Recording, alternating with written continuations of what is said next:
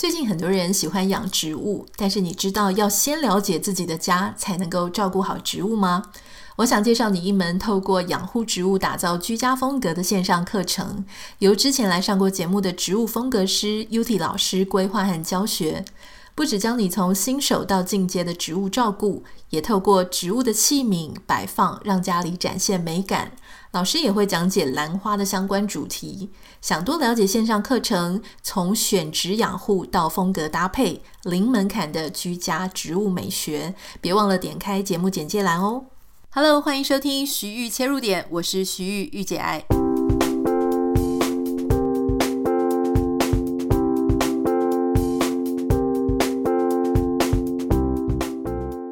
欢迎收听今天的节目。今天很开心，我为大家邀请到一位专家。那首先，我要做这一集的用意，是因为我不知道大家有没有在国外住很长一段时间的一个经验。以前我在台湾啊，还没有住到美国来的时候呢，我常常我不是很喜欢一种人，就是他明明就不是 ABC，然后呢，讲话就是好像有一点腔调，可是又不是真正的那种呃土生土长美国人的腔调。那有时候。你问他说：“哎，你为什么要讲话中英夹杂？”那对方就会跟你讲说：“哦，因为我中文不太好。”然后这个时候我就会很想很生气，我在想说：“你干嘛要假装怕大家不知道你在国外住很久？”可是直到我自己住到美国，现在已经三年多了，我就开始想说：“哎，我后来发现，我真的有时候中文跟英文啊，其实老实说，我们这边有一句很流行的话叫做。”英文也没变好，中文还变烂了。就是你有时候要讲中文的时候，你会不知道要用哪一个词汇。而且我像我，我跟我老公，我们两个都在比谁的成语更烂一点。可是大家知道，我们其实，在台湾都算是成绩很不错的学生哈。就当年，可是后来现在居然词汇这么的贫乏，就觉得太恐怖了。因为有这样子的经验，所以今天呢，为你邀请到一位专家哈，这个是。今天邀请到的是政治大学心理系张婷婷副教授，我们要来跟教授请教，就是说关于我们的大脑学习跟我们的语言还有外语非母语的这些之中的一些非常有趣的关系。我们欢迎张教授。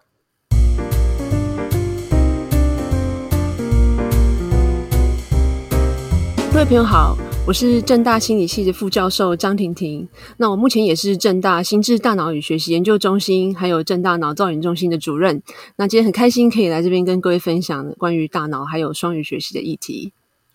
我想今天大家应该会非常的有兴趣，因为我知道我们的听众有百分之十的人，我们就就有一成的听众其实是海外的华人。那海外的华人其实你应该就很有这种经验，就是你想说。你知道，有时候你住在这里，土生土长。所谓的土生土长呢，在我们没有住到这个地方，我们觉得啊，别人住很久都像是土生土长。可是他们自己住在这个，比方说美国，哈，你是两三岁来的，你是国小来的，你是国中来的，还是大学来的？其实，在他们心里还是不一样的哦。每个人也有可能因为多多少少因为来的时间不同，所以他在。使用英语的能力啊，口音上也会有不同。所以今天我想要先请教张教授，就是说，其实很多人都在讲说，学外语有它的黄金时期。可是几岁是黄金时期？我觉得这个好像有点众说纷纭。就是我有听过说啊，国小的时候，也听过五六岁，也听过两三岁，甚至有听过一两岁的。就说，在你们的研究上面有没有发现说，到底所谓的学语言的黄金时期，可以学到像 native 这样子的？程度应该是几岁是最重要？好，我想这个问题其实哈，要先回到大脑怎么样运作机制来回答。有一个观念我要先讲，就是说大脑其实我们看大脑每天做非常呃精细、非常复杂的动作功能，包括语言学习、呃记忆这些。但是你要知道，大脑其实是一个预算非常有限的一个资源。虽然说他很厉害、很快，可以学习很多东西，可是事实上他资源是很有限的。那在我进入谈双语的时候，我要先讲说，你大家我想大家可能都有这个印象，就是你在学母语的时候，好像没有像学外语这么困难。我想每个人都有这样的经验，就是你好像很自然而然就会讲话了。那当当时教我们讲母语的人，也没有像你的英文老师这样这么辛苦，还要这样教你文法句法，然后教你单背单字。可是大脑怎么会这么容易就学会母语？但我们学外语的时候就没有办法这样子。那这个其实是因为大脑其实在刚出生，你我们小 baby 的时候，它其实是一个很具高度可塑性的一个阶段。所以它让你可以很快速的学习语言。这个时候，只要你旁边听到的，不管是爸妈跟你讲什么，同学旁边任何的刺激，你接收到之后呢，你大脑都可以很快的好学习。这个时候，大脑就开始自动计算说什么讯息对你来讲是很重要的。相对什么讯息你可能不常听到，就被当作不重要的。那因为我们从小可能没有听英文，那这时候大脑就自动把它当作是不重要的讯息。在那之后呢，我们自然而然就不对外语这些没接触过的语言敏感了哈。这这我们把它叫做知觉窄化的现象，就是你本来可以对呃特定的语言，你常接触到那些被大脑判断为重要刺激的讯息，呃很敏感，很学习很快速。可是，在那之后。学外语的时候就没有像这样的经历，就变得很困难，好，就变好像你要开始背单字，你要学句法，好，把它当做一个很新的、没有学过的刺激来学习。好，那回到刚刚 Anita 问的那个问题，就是说到底有没有一个就是几岁学比较好？因为刚刚讲这个原因，所以真的是有，年纪越大学的越不好。那我想讲分享这个是史丹佛大学教育学院他们做的一系列研究，他们就去分析了呃搬到美国的亚洲人。嗯，像 Anita 讲，或是我自己有一段时间在国外做博士后研究，像我们这种，就是后来大了之后才开始搬到一个完全是学用使用外语的环境。那他们就发现到说，呃，这些人呢，他的英语成绩，我们在讲英语成绩的时候，需要分成不同的呃成分来看。我们先讲发音好了，我想大家可能很关心，就是发音哦，怎么样可以跟老外讲的一样，和字正腔圆的英文。发音这件事情真的是有生理上的限制。就是年纪越大，他真的就是没有办法像 native speaker 一样，他的口音会越重。大概十二岁之后，就是会有一个像这样的现象。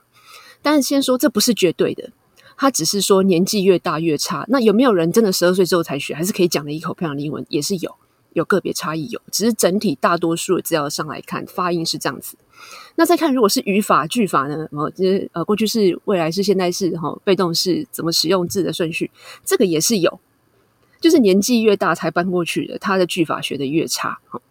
但是呢，好消息是有一个能力没有，就是语义、词汇这些文献上看起来是，不管你几岁开始学英文，这个其实都好像差不多。你晚才开始学，你的词汇也是可以学得很好。那所以，我其实也常这样鼓励呃，跟学生、跟家长讲说，你学英文，你要用发音当做是你的英文的指标吗？好像不太需要。我们看戏骨很多高阶白领的工程师，他们其实也都讲的一口很重的英文，可是他们的工作表现各方面，他们大大评价他们的这能力，其实也都不是用发音，哈，他们也是可以流畅的表达，哈。所以就说，呃，回到这个问题，我们呃。没有办法找一个 cut-off point，就是他到底是几岁开始就再也学不会他，但是 in general，他基本上是年纪越大学越不好。那但是要看是哪些哈，发音跟句法有这样的限制，语义没有。刚刚老师讲到说，十二岁之后就在发音上面，可能他就会慢慢的、逐步的没有办法能够 pick up 那些发音的感觉。但我想问一下，所谓的十二岁开始学英文。那个啊，十二岁前开始学英文的那个学英文，指的是把它丢到真的 native 的环境里，对着真正的土生土长的那些发音很好的老外来学，而不是说，就像我们在台湾，我们在台湾也在学英文啊。其实我们现在国小就在学，可是也许我们学习的对象他就是台湾人在讲英文，就是他一样是有口音的。那所以，其实你的意思是说，在十二岁前，你应该是把它抛到。也是讲的很漂亮的英文的那一群环境里面才有用，对不对？我要先澄清一下哈，不是说十二岁再学一定呃发音就很差，不是这个意思哈。它基本上我们研究上通常是一大群人去统计你的整组的平均指标。那现在文章上看，确实是看到四到十二岁之间哈，他比较有机会讲的跟 native speaker 一样，十二岁之后比较困难，嗯、但是它有个别差异。就是还是有的人，他虽然过了十二岁，他还是可以讲的很棒哈。有一些个人这样，只是平均起来整体有这样的趋势。嗯、那再来就是研究上会算两个指标，一个是你几岁开始学，你几岁开始上英文课。那像刚刚讲的斯坦福大学那些研究，他们是看你几岁搬到那边去啊，基本上是非常类似的趋势。对，越早搬过去，你如果跟那个老师讲话也是超级台湾腔英文的话，其实我觉得好像没什么太大的帮助哈。哎，那我很好奇哦，我们像小时候啊，比方说，也许我们大家都讲，在学校都讲呃国语嘛，就是中文。可是有一些人他讲台语，同时也能讲得很到地，所以其实我们在学方言跟学外语，其实同一个逻辑的意思吗？学我其实一直感觉，就这件事情，呃，不是看你怎么定？你看你怎么定义它，就不是说方言，它就被当做外语。就有的人，比如说他从小在家里跟阿公阿妈讲台语，然后跟爸妈讲国语，或是在学校讲国语，那两个对他来讲都是他的 native 语言。啊，所以不是说 native 呃，不是我的母语就只能有一种，有可能我的母语本身就是两种。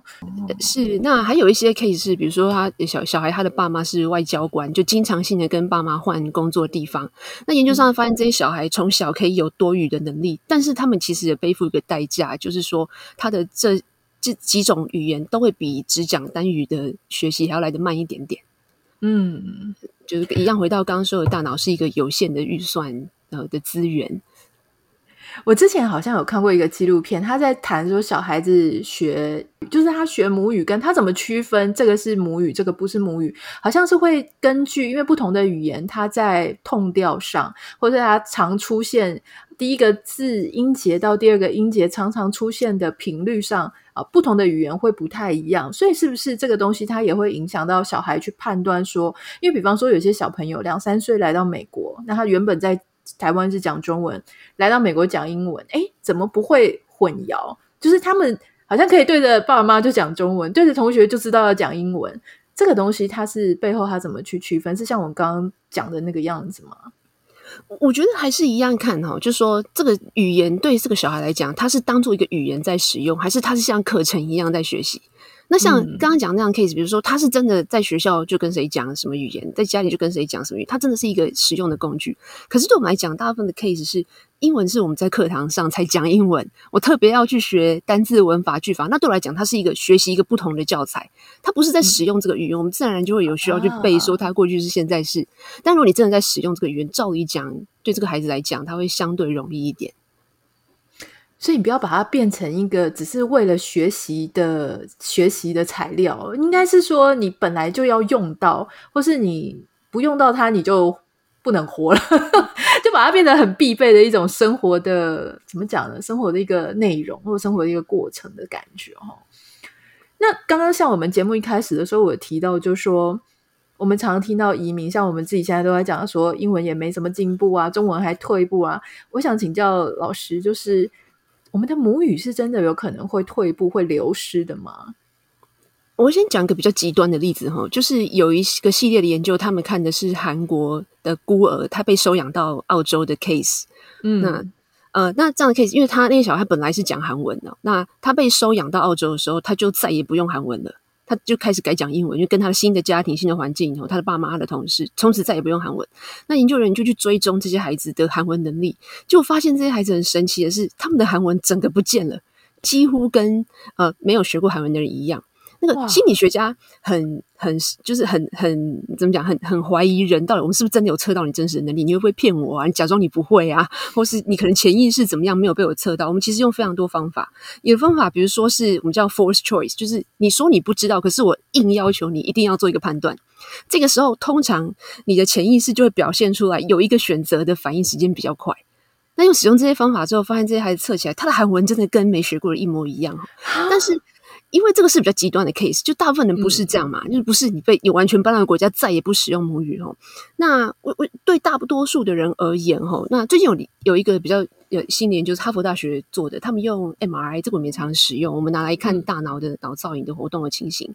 啊。这个这它这个机器叫 MRI，它就是很像一个照相机一样，就拍下你大脑怎么样活动，什么区域在做什么事情，什么区域做什么事的时候正在活化。嗯、他们就去扫描了二十几个很知很。通晓多种语言的人的大脑，这些人都是我们讲的语言专家，他很很会讲很多种语言。其中一个受试者，他们甚至会讲五十几个语言，包括很多的语言。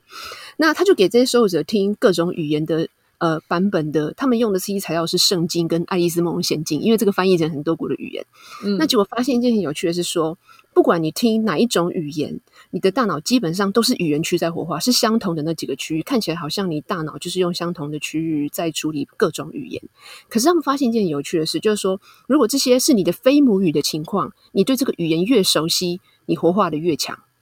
越使用它；但是如果越不熟悉，你就不使用它。可是注意，这个只有在非母语的情况，如果是母语呢，相对的大脑活化就很低，好像你大脑已经自动就是会处理母语了。你不需要使用大脑的资源了哦，所以看起来这个实验室跟我们讲说，你就算会讲再多语言，你大脑上永远都有一个位置是给你的母语的。只要你有经常在使用它，就大部分的人情况是，呃，就呃，像这样的情形，或者我再分享一个我自己的例子哈，就呃，我在美国，我在斯坦福大学做 postdoc 有三年的时间，那所以我的工作的情况，我一定在学校都是使用英文，我工作使用英文，报告使用英文，我回家跟我先生讲中文。那所以中文对我来讲，我就是我觉得我的中文还可以哦。那但是当然有一段时间，因为毕竟都是用工英文工作，所以我演讲我确实有一段时间中文不太顺哦。可是母语对我来讲，因为它我就太常使用它，我已经使用它很长的时间，这使用时间也没有减少哦。那它看起来在大脑上证据告诉我们，大就大脑就是永远一个位置在专门帮你处理你的中文。对，像我常常就很爱笑我先生啊，就说你讲这什么中文。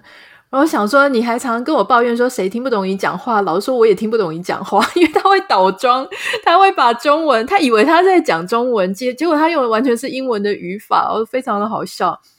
那我我觉得这个很有趣，像你刚刚提到用 MRI 照啊，不同的区域，让我想到其实就很像电脑，你知道电脑我们在处理那种耗工比较。大的那种城市的时候，你不会觉得你的电脑就跑起来很不顺嘛？然后有时候那个风扇还会变得很大声，其实就有点像我们在处理那种我们会那个外语，但是我们要花多一点精力去听的那种感觉啊。那如果说像母语的话，感觉就是跑一些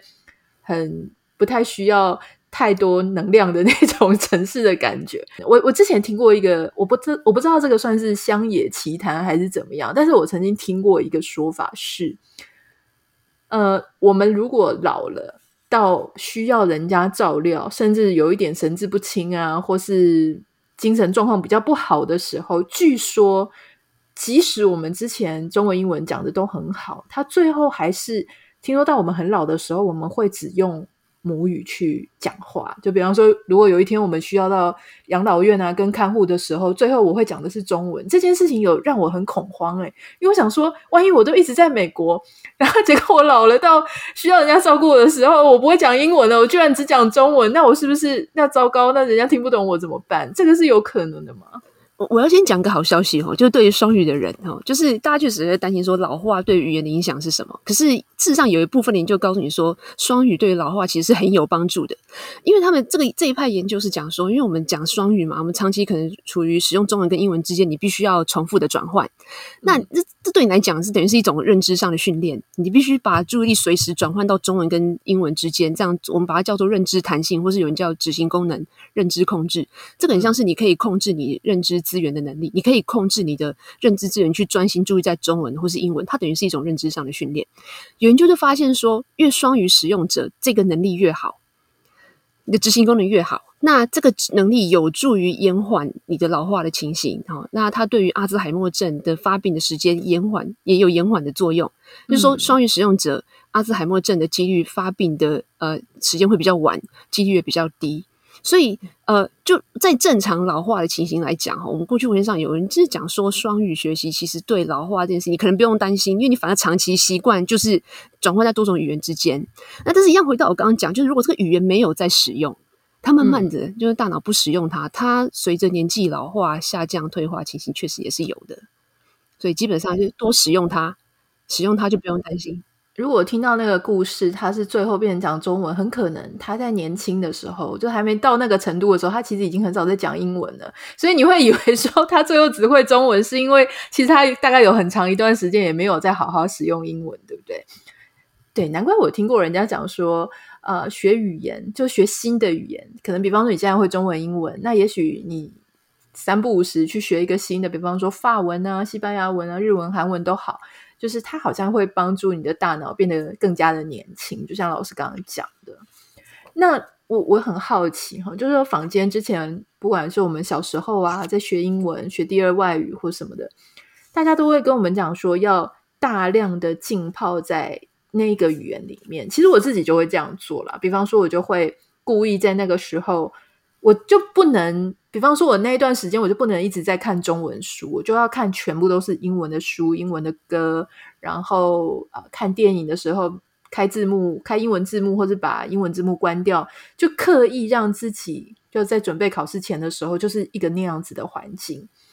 那所以说，这表示说，浸泡在同一个语言的环境是真的有帮助，对不对？这个时候，如果我们比方说。就说他母语也可以看一半，就是我看小说的时候，我就变成看中文的，这样是不是也会有一点影响学外语的成效？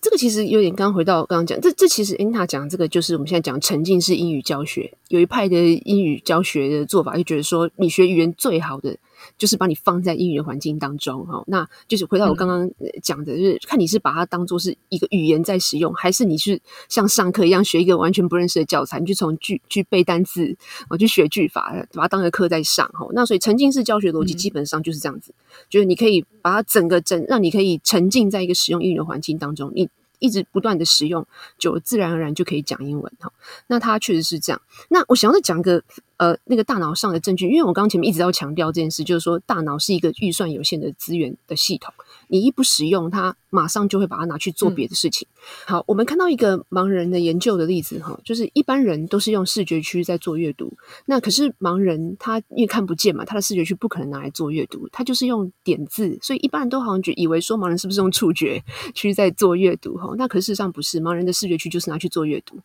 好像这块区域事实上他没有在使用，他不是空在那边，他是拿去帮你做别的事情。那这个研究就发现说，哈，他们把正常人、一般人看的眼睛看得到的人，眼睛蒙起来之后去学点字，学了几天之后，这些人开始也使用视觉区在做阅读了。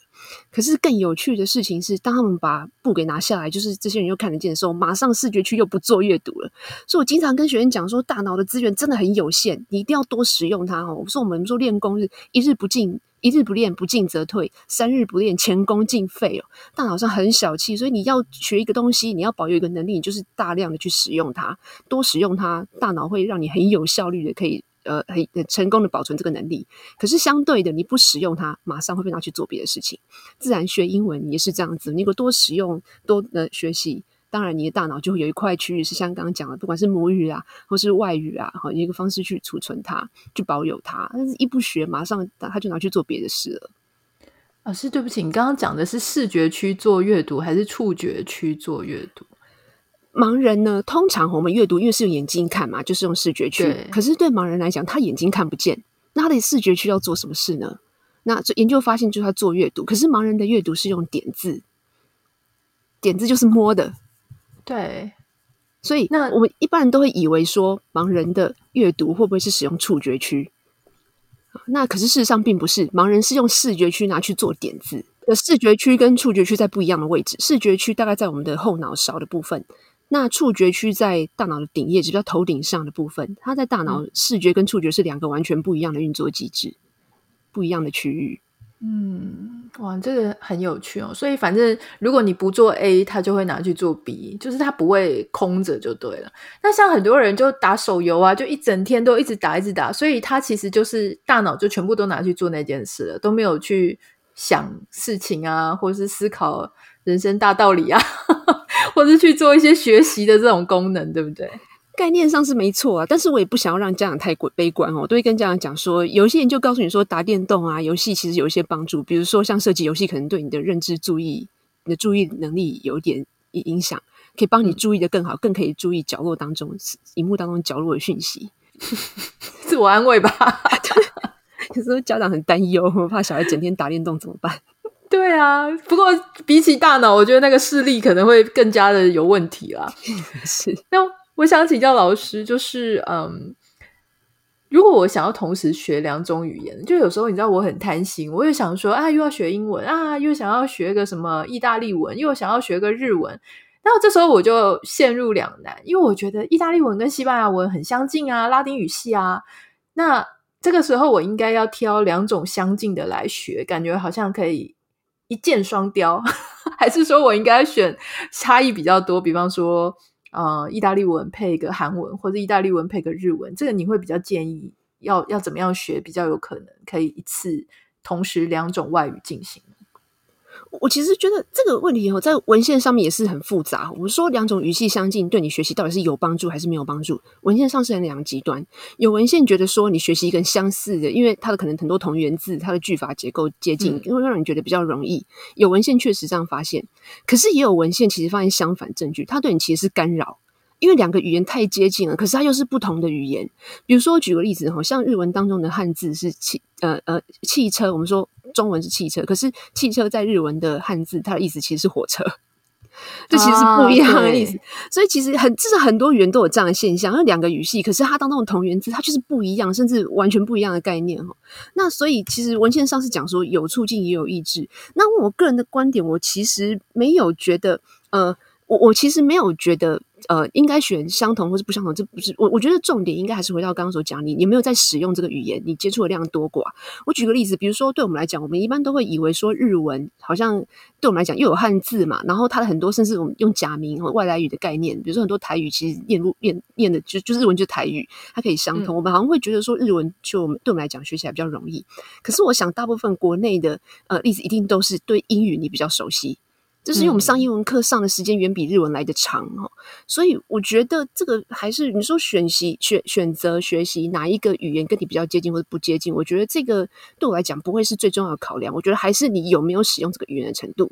那我再举举个例子，我大学因为在我辅修外文系，我就选了德文课，当时上了一整年的德文，那个时候还可以稍微简单的对话，但现在已经完全不见了，就是并没有在使用。所以就是当时学了一个课，然后对我来讲，后来又没有再使用它，就这个知识慢慢会回去，就又回到刚刚一直不断的强调，大脑是一个预算有限的概念。所以学语言，我觉得看你哪一个语言对你来讲是最会使用的，最有机会保存它的，我觉得这个是一个选择的一个指标。哎，可是我最后有一个问题，就是老师刚刚虽然说你的德文久没用就忘掉了，就像我日文其实久没用也就忘掉了，可是有没有可能我们重新去复习的时候，是可以比那些重新学的人快的呢？当然，比起完全没有这样的背景、没有这样的经验，当然一定是比较快。那关键就是你得不断的重复复习、嗯、重复练习、重复使用，然后在生活当中要继续去运用。好，我们今天真的非常谢谢张教授，那这个很热、很热心的帮我们来回答，就是我们这些关于大脑啊、语言上面的解惑。我想稍微帮大家的、呃、回顾几点。第一个就是刚刚老师就讲说，我们要把语言在学语言，不管是学外语啊、第一外语、第二外语等等的，就是要把它运用在生活当中，不要只是把它当做是一个科目去学习。那这样子你就会觉得永远它跟我没有关系，只有那个上课时间到点的时候，好像才要学。啊第二个事情就是，其实学外语呢，真的有助于帮助大家可以活络你的大脑，减缓一些你你不想要的情况发生哦。还有第三个就是，我觉得老师刚刚提到一点很重要，就说你的大脑它不会空在那里，所以你的大脑，人家就是说，你做什么事情代表了你是谁，你吃什么代表了你是谁。换句话说，你在大脑上，你大脑花在哪些事情的精力上，这才真正的定义了你是谁，因为你的大脑。你怎么养你的大脑，你的大脑就会变成什么样子。我们今天非常谢谢老师，谢谢。如果有任何想要跟我分享的，或是跟老师分享的，我会帮你把讯息 pass 给老师。那欢迎你可以私讯到我的 Instagram 账号 Anita 点 Writer A N I T A 点 W R I T E R，不要忘记帮我们在 Apple Podcast 跟 Spotify 上面按下五颗星，感谢你。我们明天见，拜拜。